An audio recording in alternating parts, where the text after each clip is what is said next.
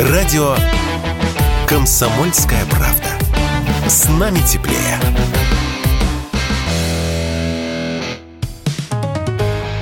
«Экономика» на Радио КП.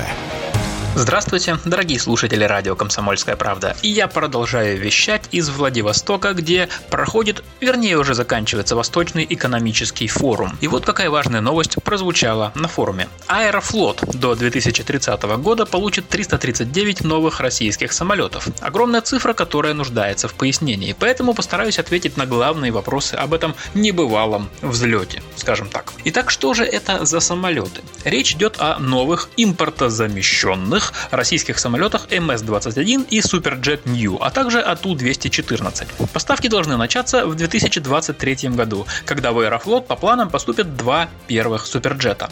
Всего с 23 по 30 год Аэрофлот должен получить 210 самолетов МС-21, 89 Суперджетов и 40 тушек.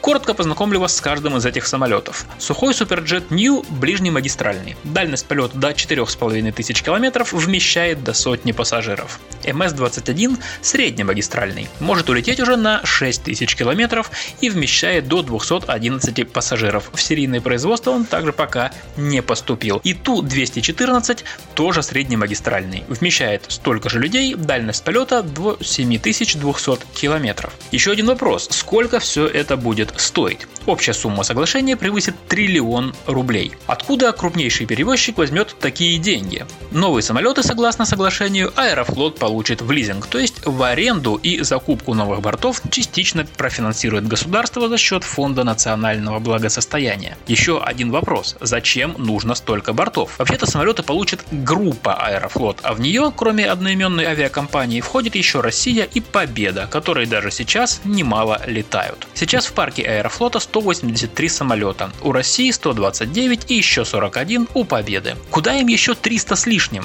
Как пояснил нам главный редактор портала avia.ru Роман Гусаров, цифра вовсе не заоблачная. Авиакомпании премиум-класса, к которым себя относит Аэрофлот, обычно в течение 10-15 лет полностью обновляют свой парк. Стараются летать только на молодых самолетов. Соответственно, даже без учета каких-то возможных проблем с имеющимися Боингами и Airbus'ами, где-то к 30 году компании нужно потихоньку обновить немалую часть бортов. А есть еще победа с Россией. Еще один важный важный вопрос. Сможем ли мы летать на этих самолетах за границу? Как успокоил эксперт Роман Гусаров, эти самолеты смогут спокойно летать в любые страны, с которыми у нас открыто авиасообщение. То есть с чисто российскими самолетами не будет опасений, что их могут арестовать по требованию владельца европейской лизинговой компании. Ну и в завершение еще один серьезный вопрос. А мы правда столько произведем? Наш эксперт даже верит, что это вполне реально. По крайней мере по суперджетам и МС-21. А вот с тушками сложнее. Сейчас их производят поштучно. И если до 2030 года их действительно удастся сделать 40 штук, как записано в соглашении, это будет сенсация.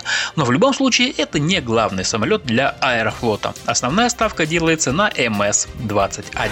Ну и в завершение выпуска давайте также коротко подведем итоги Восточного экономического форума. Зря что ли я ездил в 2 часа ночи в аэропорт Владивостока, где вице-премьер Юрий Трутнев ответил на вопросы журналистов. Итак, по словам вице-премьера Юрия Трутнева, в Восточном экономическом форуме 2022 года приняли участие более 7 тысяч гостей. Заключено более 260 соглашений, подписано контрактов на общую сумму в 3 триллиона 255 миллиардов рублей. И это рекорд. Много было сказано о туризме на Дальнем Востоке. Юрий Трутнев назвал две цифры. Увеличение туристического притока на Дальний Восток за прошедший год 38%, а число мест в гостиницах выросло всего на 8%. 8%. Это значит, что спрос сильно опережает предложение. А уровень налогов определяется тем, насколько бизнес в состоянии с этими налогами жить. И если бизнес отстает, если деньги не вкладываются в развитие инфраструктуры туризма, то налоги на туризм избыточные.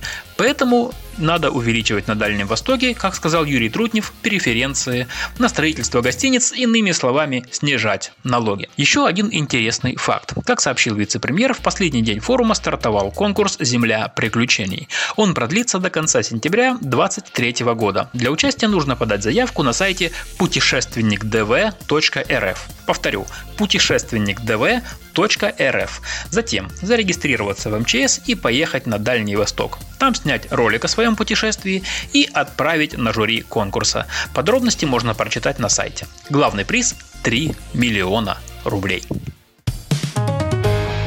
Экономика на радио КП.